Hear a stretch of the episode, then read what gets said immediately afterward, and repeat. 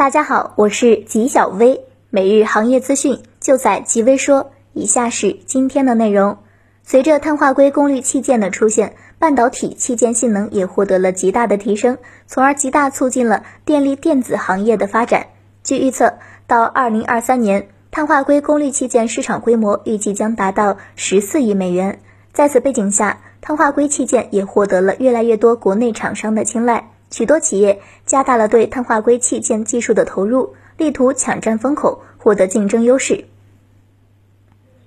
纪晓薇表示，鉴于先进制程投入太多，追赶难度太大，大陆一般厂商选择功率半导体突破更容易，策略也很正确。五月二十八日，上海证券交易所科创板股票上市委员会召开了二零二零年第二十九次审议会议，根据审议结果显示。利和威 IPO 成功过会。利和威是一家专业的集成电路设计企业，自主研发物联网通信核心基础技术及底层算法，并将研发成果集成到自主设计的物联网通信芯片中。主要产品包括电力物联网通信芯片、模块、整机及系统的应用方案。吉小薇表示，半导体公司一般成长周期比较漫长，利和威又是一案例。据报道，三星将从八月开始大规模的生产五纳米 Exynos 芯片。根据韩国网站交谈的业内人士提供的消息，三星已经完成了基于五纳米 EUV 工艺的下一代 Exynos SoC 大规模生产所需的所有准备工作。现在，三星的半导体部门正在等待智能手机部门决定是否在 Galaxy Note 20系列中使用它。吉小问认为。单就先进制程而言，三星未必比台积电差多少。不过，最先进制程客户实在太少，技术落后一小步，客户以及效益就会差别一大步。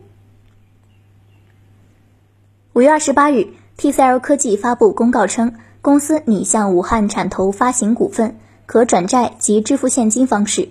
作价四十二点一七亿元购买其持有的武汉华星百分之三十九点九五的股权。公司拟以发行股份的方式支付交易对价的百分之四十七点四三，即二十亿元；以发行可转换公司债券的方式支付交易对价的百分之十四点二三，即六亿元；以现金方式支付交易对价的百分之三十八点三四，即十六点一七亿元。吉小薇觉得，TCL 对华星光电的整合开始，面板已经成为 TCL 的最核心资产。在证监会于今年三月发布的科创板科创属性评价指标体系中，发明专利成了衡量企业是否具有科创属性的硬核指标之一。不过，科创板日报记者注意到，除企业通过独立研发形成的自有专利外，与他人合作形成的共有专利出现在近期部分科创板申报公司的招股书中。所谓共有专利，即指一项获得专利权的发明创造有两个以上的单位、个人。或者单位与个人共同所有。纪晓文认为，专利纠纷不应成为科创板的拦路虎，但知识产权保护制度需要加强，惩罚性赔款需要大幅度增加。以上就是今天的全部内容了，感谢大家的收听，我们下期再见。